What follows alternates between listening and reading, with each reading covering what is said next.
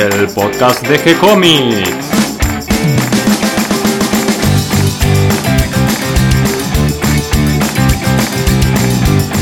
Muy bienvenidos a un nuevo episodio de G-Comics, el podcast donde hablamos de todas las técnicas necesarias para realizar un cómic, cómo dibujar un manga y todo el conocimiento requerido para dibujar esa historieta que tenemos dando vueltas en la cabeza.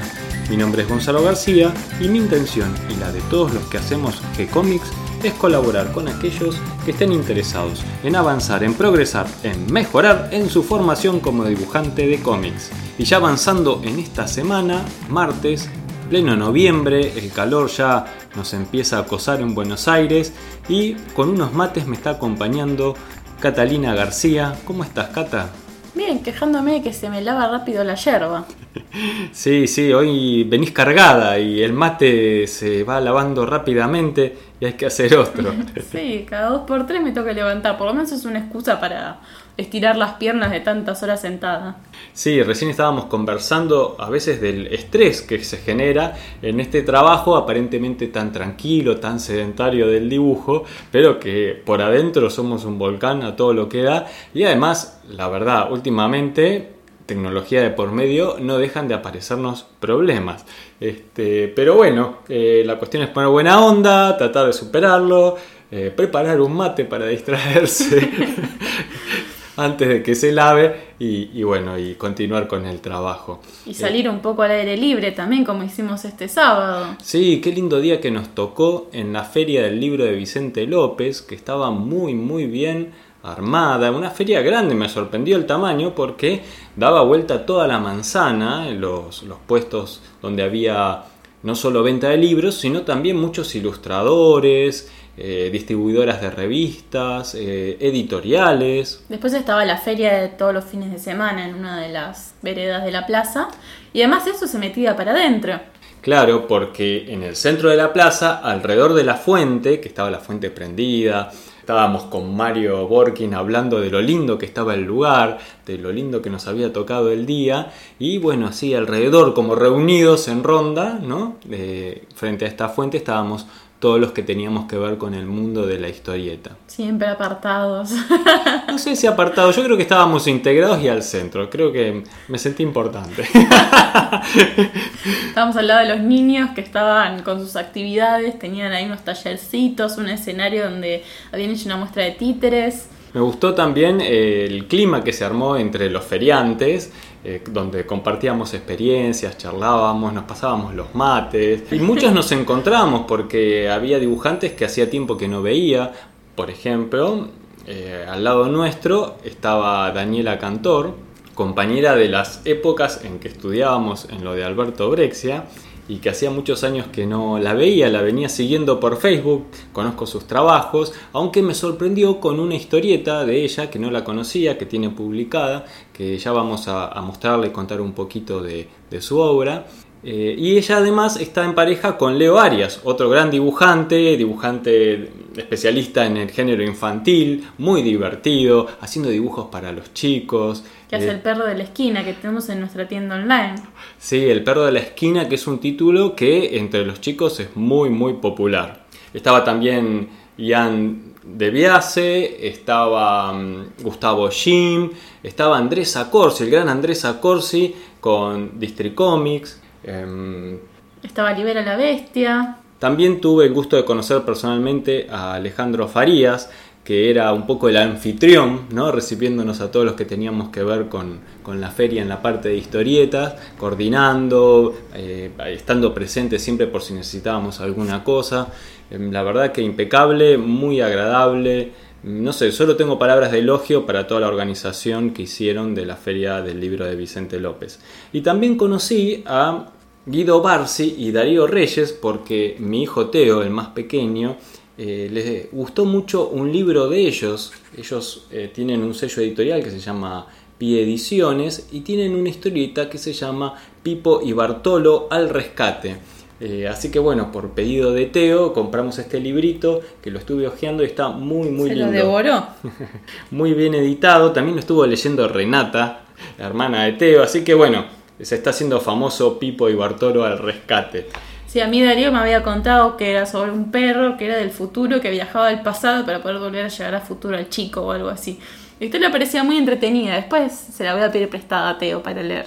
Y también tuve la oportunidad de comprar eh, un librito que me debía, eh, Ecos de Mundos Posibles, una obra de Gustavo Jim y Sergio Ibáñez. Que ahora va a salir un disco con la música para esa, ese cómic, si no me equivoco. Claro, lo vamos a poder leer con música y eh, Gustavo tuvo la amabilidad de dedicármelo, así que tengo acá guardadito Ecos de Mundos Posibles, una obra muy muy linda, lo estuve leyendo, me encantaron las historias y además de ser entretenidas y muy bien eh, narradas, me gustó el dibujo, el estilo del dibujo eh, muy detallado, muy bien trabajado, con blancos y negros, con tramas, un trabajo impecable de Sergio Ibáñez. Yo por mi parte no leí nada. Estoy leyendo en la feria, pasé por, por una ONG que se llama Leamos un libro y a cambio de una de un de unas preguntas y a cambio te regalaban un libro. Y me regalaron una cajita sorpresa de un libro de ciencia ficción que cuando lo abrí era eh, El hombre bicentenario de Isaac Asimov. Y la verdad me lo estoy devorando, está buenísimo. De historieta nada, pero me estoy devorando ese libro de cuentos de ciencia ficción, del espacio. Son todos así medias tragedias, algunas me dan mucha ternura. Isaac Asimov, además de ser eh, un gran escritor de ciencia ficción, tiene novelas, serie de novelas, muchos cuentos. Además es también un divulgador científico. Tiene un libro muy famoso que se llama Introducción a la Ciencia eh, es un libro, un libraco de más de mil páginas, donde va haciendo un recorrido por la historia de la ciencia, eh, con explicaciones muy buenas y donde intenta llegar con un lenguaje mm, bastante accesible a las cuestiones de base más intrincadas de la ciencia, ¿no? que es un átomo, qué es la electricidad, qué es la gravedad, eh, cómo se mide el tiempo, cómo se mide el clima, todas estas cuestiones que hacen a lo cotidiano y que muchos de estos implementos electrónicos, comunicaciones, nos parecen ya como si fueran parte de nuestra vida y que hace no mucho más de, medio siglo eran una cosa absolutamente desconocida, lo mismo la astronomía. Y bueno, mm, si bien uno a veces eh, se queda con dudas sobre todos estos temas, hasta dónde es útil aprenderlos, porque la ciencia a veces va tan rápido que lo que ayer parecía un dato cierto va cambiando. Entonces uno dice, bueno, pero que lo estudio, no lo estudio, lo aprendo, no lo aprendo. Yo creo que sí, que vale la pena. Cuanto más sepamos, mejor. Y además a nosotros como inventores de mundos, al crear, al inventar estas historias que se nos vienen a la cabeza, eh, apoyarse un poco en la historia de la ciencia, aprender un poco de cuestiones científicas, nos ayudan a hacer historias tal vez un poquito más sólidas. Yo pensaba hoy que Renata vino al colegio con su banquito, que lo construyó ella, y cuántas cosas que usamos cotidianamente que no sabemos cómo se hacen, ¿no? Y está bueno esto de, de no solamente, no digo al punto de llegar a hacerlo, pero sí el conocer qué es lo que usamos y cómo funciona, aunque sea. Me parece que es interesante. Sí, a veces nos pasa en el propio oficio. Muchas veces eh, sabemos usar eh, una computadora, sabemos solucionar un dibujo de forma digital, pero no sabemos usar un pincel, no sabemos usar una pluma. O, pensamos que un marcador es la única manera de entintar y nunca nos arriesgamos a otros métodos. ¿Qué pasa si entintamos con una pluma, pero no una pluma de metal, sino una pluma de pájaro? ¿Qué pasa si usamos una gilet. Una gilet, un tronquito. Bueno, esto es una parte de la exploración que podemos hacer en el dibujo, más allá de la parte de la narrativa gráfica. Y hablando un poco de los libros, hoy nos traes un libro también. Sí, hoy vamos a compartir otro libro de dibujo eh, un clásico, estamos eh, yendo de Loomis, ¿a quién fue el maestro de Loomis? Ahí descubrimos a Bridgman, un clásico dentro de la enseñanza anglosajona del dibujo, pero que para nosotros es bastante desconocido. Y ahora eh, seguí investigando un poquito más y me encontré con una de las principales influencias de Bridgman. O sea, estamos yendo hacia un, viaje, un viaje al pasado en la historia de la enseñanza del dibujo. Y ahí me encontré con un libro que se llama La figura humana de John Henry van der Poel, que así parece un nombre en inglés, parece norteamericano, pero sus orígenes son holandeses. Nació en 1857 en Holanda, eh, su nombre real es Jan van der Poel, así separado. Ahí sí suena holandés, ¿no es cierto? Em, lo que ocurre es que, bueno, era una familia muy numerosa. Él fue el séptimo, el hijo Lobizón, ¿no es cierto? El séptimo hijo es el Lobizón, de un total de 10 hermanos, así que eran muchos, muchos.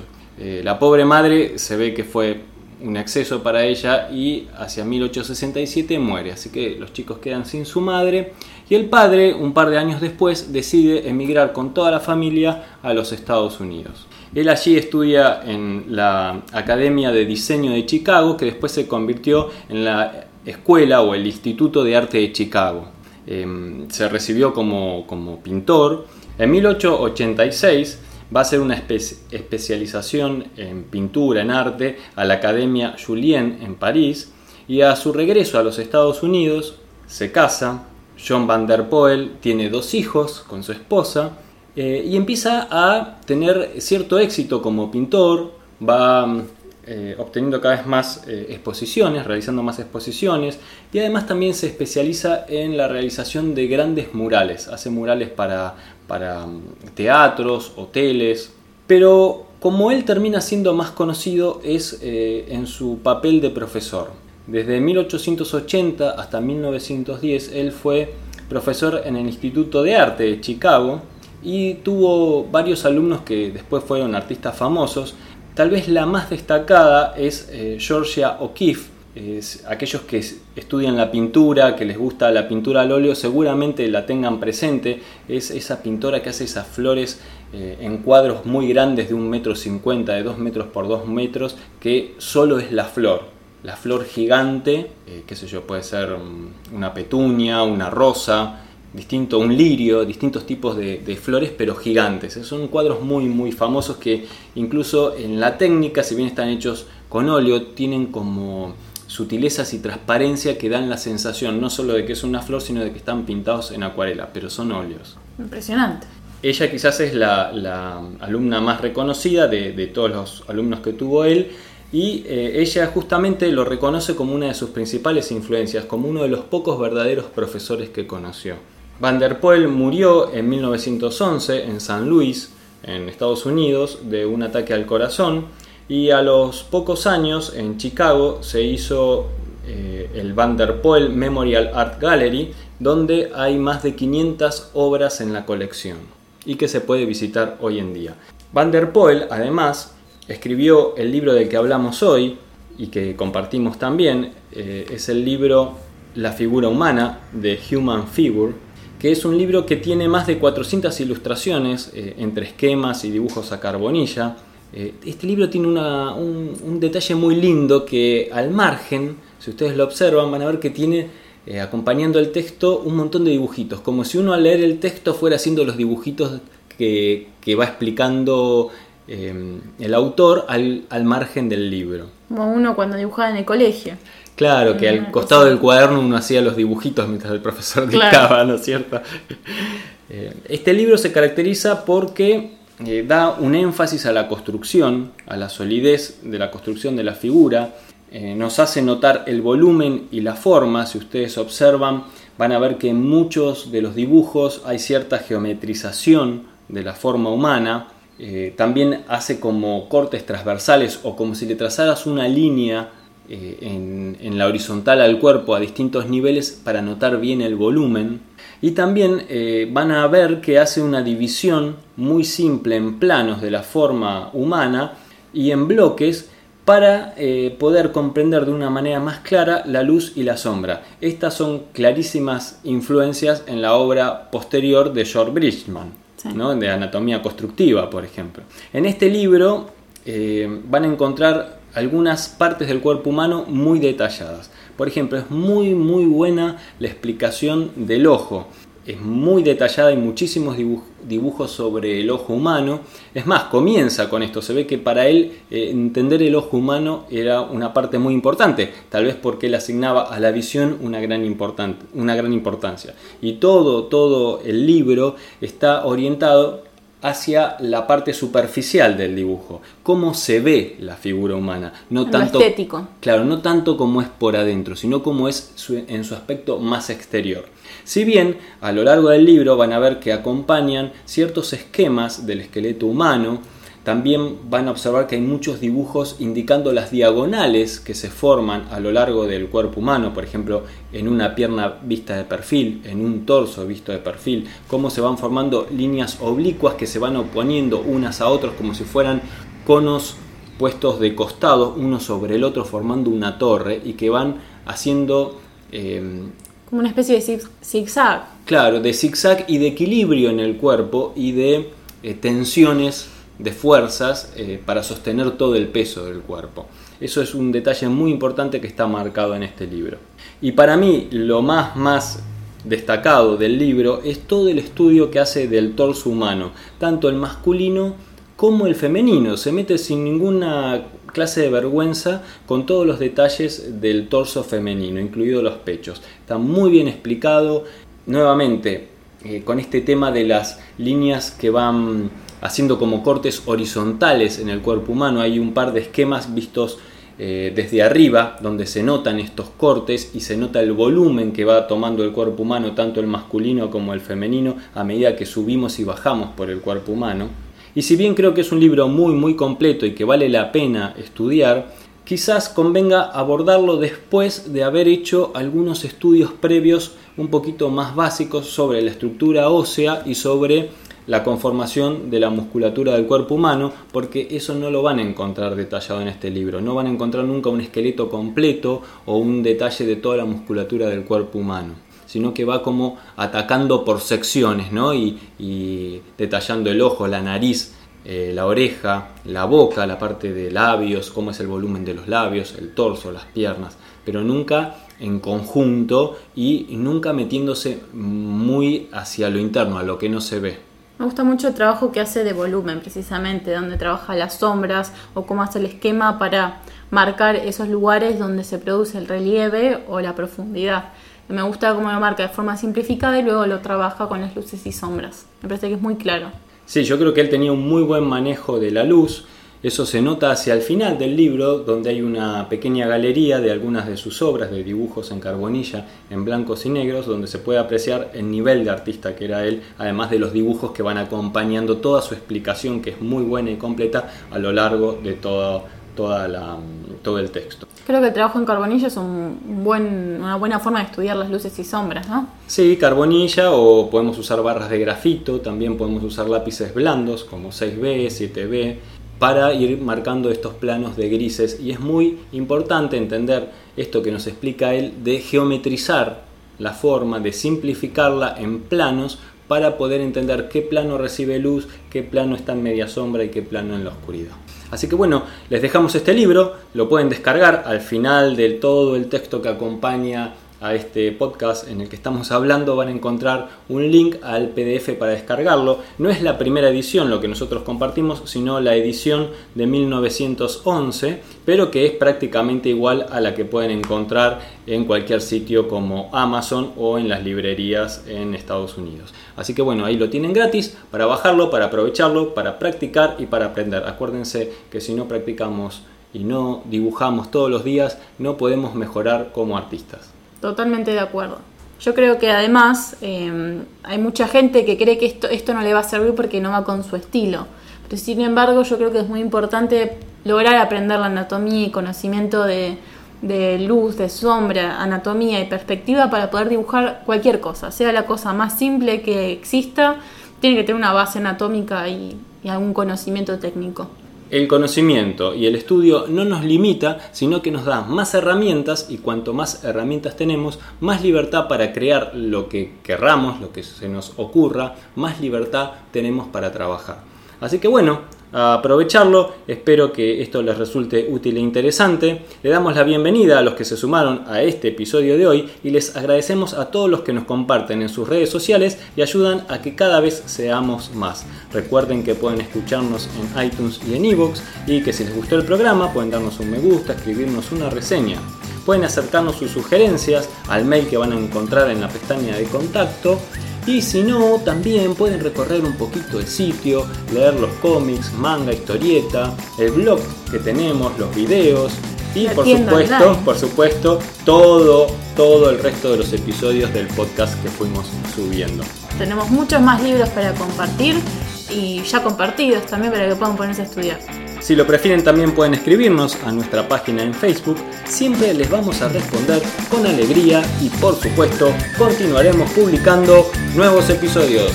Gracias y hasta la próxima. Gracias Cata. Gracias.